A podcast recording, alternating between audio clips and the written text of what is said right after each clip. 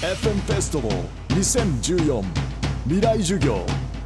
明日の日本人たちへ。未来を変えるイノベーションは起こせるのか。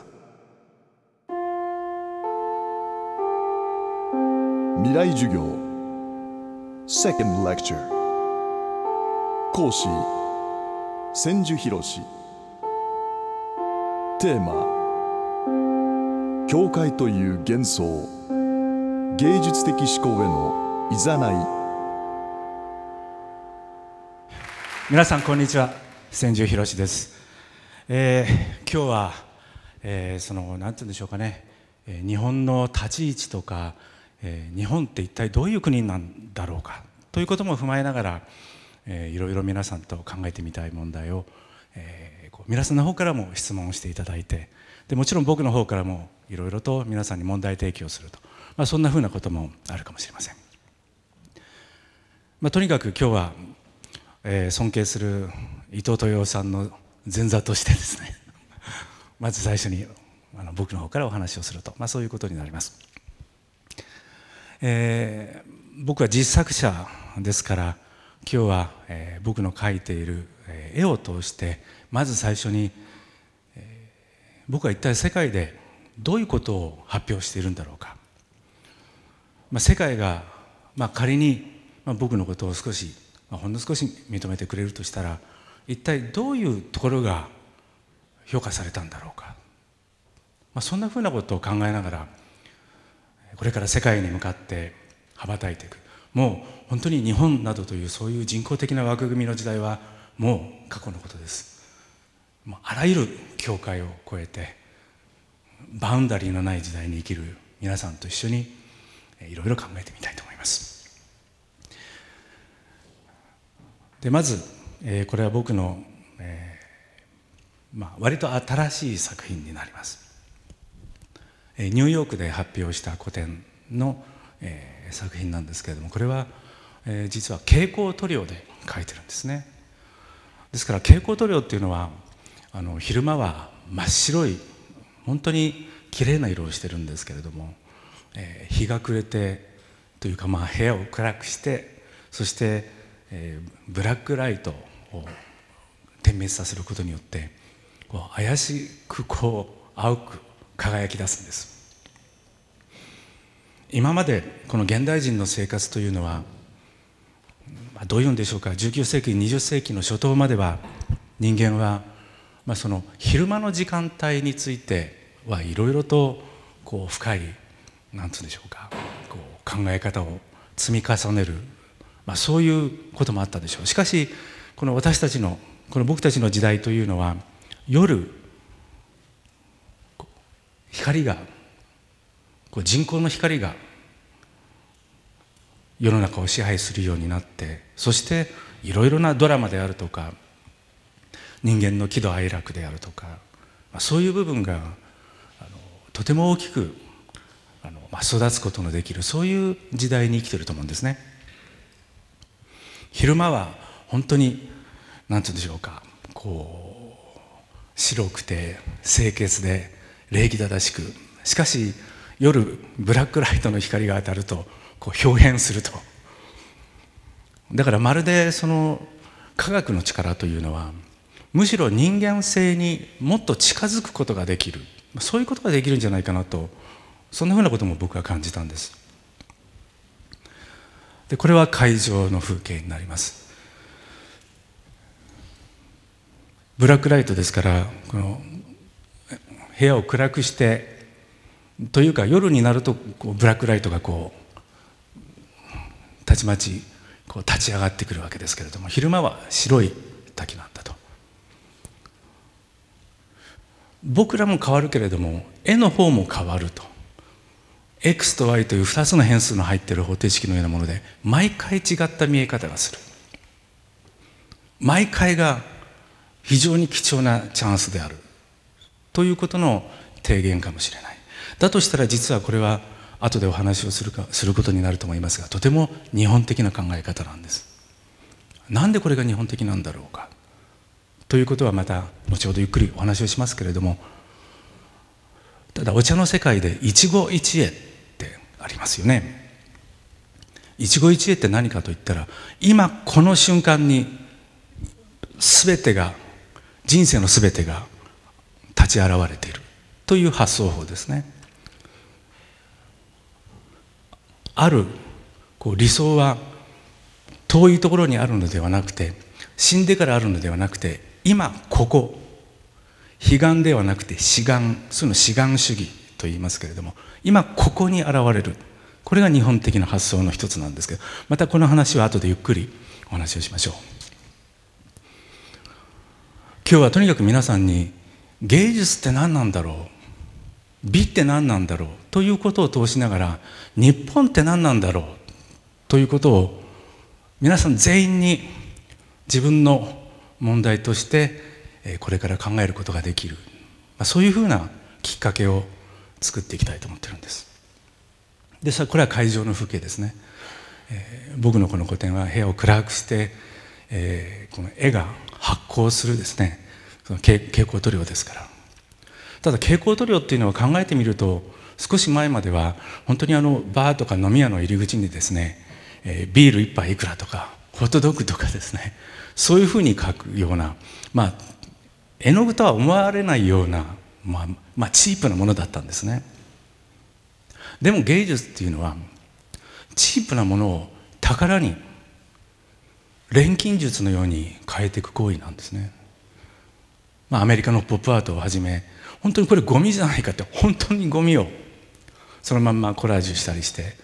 本当に崇高な世界を表したりする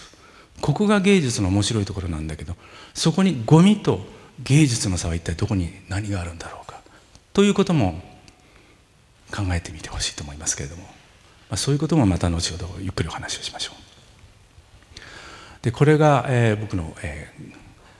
ー、崖の作品になります。えー、僕ある時にアトリエの片隅に傷ついてしまった紙を見つけたんです。ああ傷ついてしまったなって普通だと折れてしまったりしたらもうこれは使えないなと思って普通だったら捨てることになりますよね。でもちょっと待てよと僕はその時に思ったんですね。その傷ついてしまってる紙だけれどもその傷を直視することによってその中に僕には風景が見えたんです。そして美しいと思ったんです。でちょうどその時は311があって日本中が非常に深い絶望感にこう浸あの、まあ、染み染み込んでいたというかですね。日本中が本当に、えー、どん底まで落とされているような気持ちだったんです。でも僕は芸術家としてこの時代に何らかの形でこの時代をとどめつつなおかつ芸術というのは人々にある希望と何て言うんでしょうかね。そのある生きる提言を盛り込んでいくのが芸術だ、まあ、これ芸術についてまた後でゆっくりお話をしますけどもそうとりあえず思ったものでなんか自分なりにこれが作品にならないかなとずっと思っていたんです。でも傷ついてしまった紙自ら傷をつけてしまった紙の中を直視することによってその中に美がある美を見出すという発想ここにひょっとしたらこれからの日本のあるこう再生への何かメッセージが込められるんじゃないかなと僕は思ったんです。自らつけてしまった傷を直視することによってのみひょっとしたら生き続けることができる。ひょっとしたらそういうことなんじゃないだろうかと僕はとても強く感じたんですね。それでこういう一連の崖のシリーズを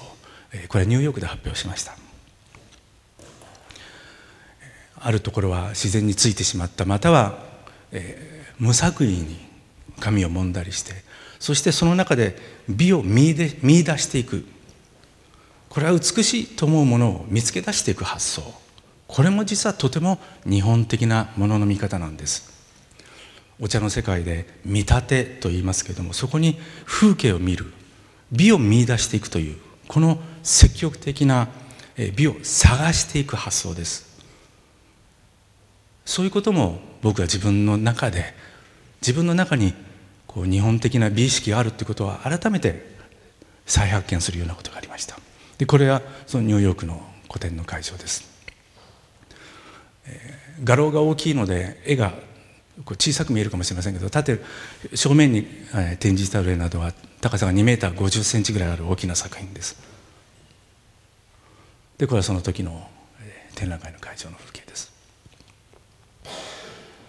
で実は紙をこうやって揉んでるんですね。これが 絵を描いてるところなのかって思われるんですけども紙を揉むという発想は実は欧米の人を本当に驚かしたんです。でこうやって紙を揉んでいる。つまりこれは日本の和紙だから揉めるんですよ。で例えばこれが西洋の用紙だとしますね。例えばこういうの。これねこうやって揉むともう簡単に破れてしまって絵どころじゃないんです。ましてやこれ濡らしたらドロドロに溶けてしまうんです。日本の和紙だからこそ揉んでも破けないんです。日本の和紙って一体何だろうか。要するに構造三つ股岩皮という原材料の繊維がとても長いから揉んでも水をぶっかけても破れないんですよ。つまり日本の文化っていうのは頭でいや日本画とは線だとか 日本画はもう竜でも描くとかっていうことじゃなくて逆に素材が材料が中身を決定しているということがあるのかもしれませんね。人間は道具でものを考えると、まあ、よく言われますけども僕は本当にこれ自分でやってみて思いました。紙を揉んでも破けない。そしてこれほら崖に見えませんか？これこういうの。ね？でこれに絵の具流すとああなるんですよ。これは和紙だからこそできる技法なんです。これが日本の文化なんだ。僕たちの足元には宝の山がある。でも日本の日本画の歴史始まって1,000年。こんなことやって絵描いた人誰もいない。ヒントは自分の足元にある。想像力って何かってその時に僕改めて思った。想像力って何かって変わったことをすることじゃないんだ。誰もが考えつくことを誰もがそうだなと思える誰もがこれが一番自然だなと思えることを一番最初にやることです。これが想像力です。ですから想像力っていうのはまず何が一番大切かというと観察です。徹底的な観察をすること。ここから想像力は生まれるんです。この紙を見てなんでこんな紙って捨てるんじゃなくて待てよ。これは揉んでも破れないな。水をかけても紙が溶けてしまわないな。いやいやいや待てよ。これは崖じゃないかと。いうことに僕は気づいたわけなんですね。観察をすること。これが全ての想像力のスタートラインです。でこうやって揉んだものに絵の具を描くわけで絵の具をこうやって塗るわけです。で日本画の絵の具っていうのは天然の絵の具まあ天然以外の絵の具もありますけども僕は天然の絵の具を使います。で天然の絵の具って皆さんねあの簡単にさらっとこう聞いてるけどさ天然の絵の具ってね何年前にできたと思います？46億年前に地球が原子惑星が10個ぶつかって地球って星ができたじゃないですか。それですよ天然の絵の具って。というかですね皆さん今日ここから帰る時にさ自分の足元に小石があるでしょう。なんだこんな小石って思うでしょう。でもその小石一体何年かかったと思います？46億年前にぶつかったということはということはもうちょっと前にどっかから漂ってきてたということででそもそも宇宙誕生137億年のどの辺に石ってできたんだろうかっていう。だって最近できた石って言ったって火山で噴火ってたってそれそもそも元を正せばどっかから飛んできたものじゃないですか。その巨大な石がもうさもう想像を絶するような長い時間かかって飛んできた石が何万年も雨に打たれて海に流されて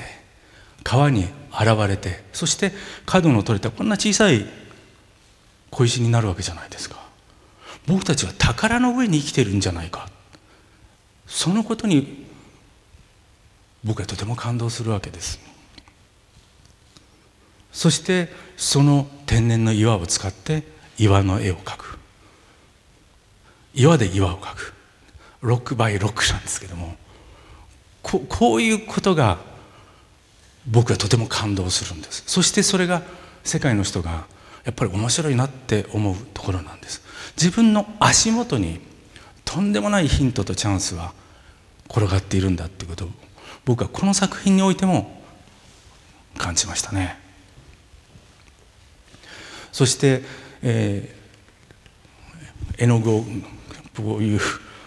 ぐじゃぐじゃなものの上に乗っけてそしてここのぐらいの角度をつけて水で流してみたりまたはこうやって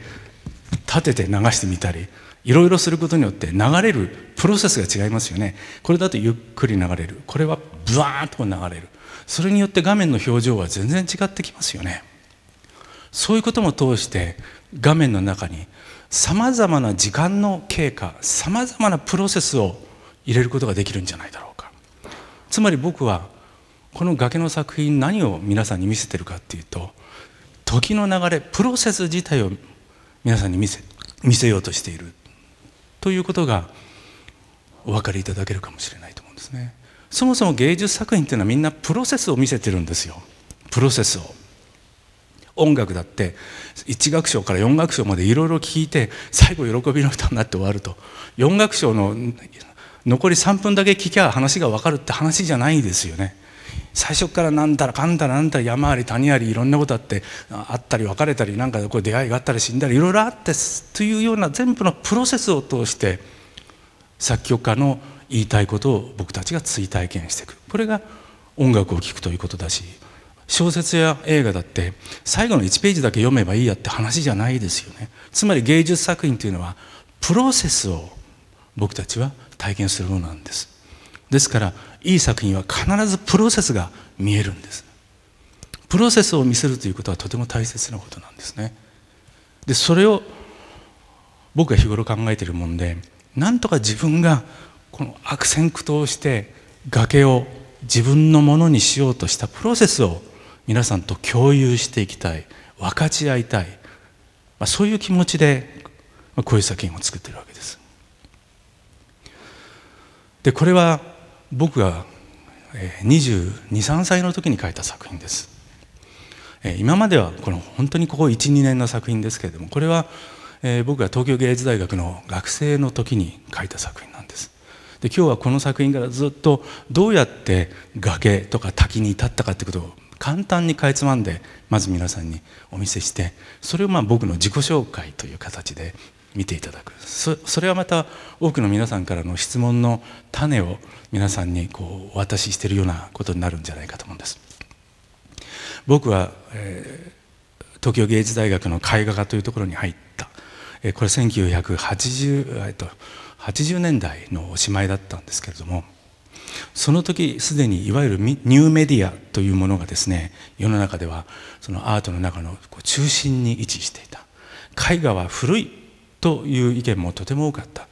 でもそれならば絵画というものがいわゆるニューメディア映像ですねそういうものが一番得意とする時間表現ができたら絵画というのは決して古いメディアではないということを証明することができるんじゃないかと僕は思ったんです。それでなんとか時の流れパッシング・オブ・タイムを何とかして捉えたいと僕は思ったんです。でここ車や人が全然見えないように思いますけれども実はそうじゃなくてですねここにあのものすごいスピードでうわーっとこう車が走って人がこううわ動いて看板もパパパパパパッとこう変わっていくと。つまりあのハイスピードカメラで捉えたようなそそういうものを一瞬の絵の中に入れることができないだろうかと。この中にうわーっとこう動いてる時の流れを何とか捉えることができないかという僕の20代前半の悪戦苦闘の第一歩がこの作品だったんです。でこれは僕の卒業制作です。やはり同じようにこの作品ではこう人が動いたりこう車や何かがザーッと動いたり看板がパパパパパパパ変わったり雲がブワーッと動いていったりのようなことを何とかして画面の中に盛り込めないだろうか。何とかして時の流れを書きたい。何とかして時間をつかみたい。そういうふうに思い出していろいろ書き始めた一番最初のシリーズだったんですがでそのうち僕はハワイ島に取材に行くことができました。それはキラウエア火山という、まあ、今もあの御嶽山が、火山噴火をして大変なことになってますけどもキラウエアっていうのは常にブワーッとこう赤い溶岩が流れ出てるところです。で僕はそのキラウエアを見てあのある種とても熱い思いに駆られたんです。なぜかというとこれは46億年前の地球の風景だと。いうことだったんです。しかし同時にこれはまだ名前もない全く新しい風景なんですね。そうするとさっきビルの絵を描くことによってこう車や人が猛烈な勢いでこう動いてるということを捉えようとした僕の意識というのは今度は1枚の画面の中に46億年をなんとかこう封じ込めることができないだろうかということに考えは変わっていったわけです。46億年前地球というのは溶岩がただ流れてそしてまあガスができてこの白い空は何かというと曇り空の象徴ですね。曇り空というのはそこから雨が降る。そして雨が降ってそれが大きな水たまりになってそれが海になる。そういう意味でこの白い空が余白に見えるけれどもこの余白というのがこの絵の中で最も大切な空間なんだと。つまりこれは水を象徴すると。全ての生命は空気がなくても生きて生きていける生命はいっぱいある。しかし水がないとどんな生き物も生きていけない。だから水を感じさせるということはとても大切なんだ。だからいろんな惑星に探査に行ってまず科学者たちが一番知りたいことは水があるかどうかという話ですよね。水があったのかという話ですよね。水以外何にもなくたって光がなくたって生きていけるんですよ。空気がなくたって生きていける。だけど水があるかどうかなんですね。生命っていうのは。でそれを僕はその白い空間に託したわけです。これなどもそうなんですが画面のど真ん中は鉄ガズの白い空間。つまりこれはいわゆる余白ということなんですがこれはあの日本で発表してない作品です。ニューヨークで発表している作品です。その時に余白とは何かというコンセプト概念を初めて欧米の人に伝えることができたのではないかと思うんです。余白というのは単なる塗り残しではなくて画面の中で、まあ、東洋的に言えばそこが宇宙だっていうんですけど宇宙だと言われても何のこっちゃって話ですからそうじゃなくてこれはここから雨が降って水が溜まって海になって初めての生命がそこから生まれるというようなものを僕は画面の真ん中に書いてるんだ。でも書いてないじゃないか。一筆も手が入ってないじゃないか。紙そのまんまじゃないか。でもそこにとても重要なものがあるんだ。ということを僕は欧米でまあ発表したわけです。余白の概念。余白って何だろう。塗り残しではない。そこが最も豊かな豊穣なそこが言いたいがために周りをごてごて書いてるんだと。いうようなことを伝えることによって初めて僕はその何て言うんでしょうかね西洋の人が東洋画に対しての認識を一歩進めることができたんじゃないかなとそんなふうなことも思うんですよ。でこれは滝の作品になります。えー、このフラットウォーター今書いたあのキラウェアのこの火山のシリーズですね、えー、これの後僕はようやくこの滝の作品にたどり着いたんです。でこれを書いたのは1993年になります。この滝は何が面白いかというとずっと動いていることです。つまり目で見える形で時の流れというものがそこにこう何て言うんでしょうかね。ビジュアライズしてるわけです。そこで見える形になってる。これを何とかして書くことによってずっと現在形で今流れているこの時の流れそれこそ46億年前からを1枚の画面にどうとかっていうんじゃなくて今この瞬間時が流れてるということを絵画に封じ込めることができるんじゃないかというふうなことを期待して書いていったわけです。こういう作品もそうです。まあ、これも全部そうですねこれも画面をこのぐらいに立てて絵の具を流したりこのぐらいの画面にして絵の具を流したりしてさまざまなゆっくり流れたりズドンと流れたりというさまざまなプロセスを入れることによってその多岐にわたる時間の経過のプロセスを一枚の画面の中に盛り込むことによってそれがひいてはこの大きな時の流れのようなものを象徴できるのではないかと、まあ、そんなふうなことを考えたわけです。でこれは1995年に、えー、イタリアのベネチア・ビエンナーレに出品した作品です。えーまあ、この作品に関してもいろいろなところで、まあ、僕は発言してますし今日は時間もあんまりありませんので特にこの作品についてどうのこうのという気はありませんけれどもやっぱりこの作品に関して、えー、それは時間があればどんなんでもお話ししたいことはありますただ一つだけ言えることは僕は決して日本画を描いたわけじゃないそうじゃなくて一人の人間として岩絵の具というものを目の前に置いて素晴らしいと思ってそして滝を見てなんとか滝を描きたいと思ってこう描いたわけ。日本人だからこう描いたわけじゃない。誰でも多分岩絵の具を持って滝を見たらどうしようかと思ってなんとかこれをつかみたいと思ったら岩絵の具上から流すんじゃないですか。多分原始時代の人もそうだと思うし。僕もそうだと思うし皆さんもやってみたかったらやってみてください。やっぱそういう一番最初にそれをやるということが僕はとても大切なことなんだと思うんです誰もが使える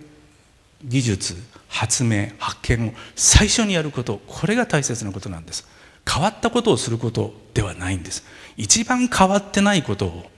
一番普通なことを誰よりも最初に発見すること。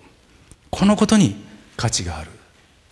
ということを僕はいつも絵を描きながら絵に教えられるんですよ。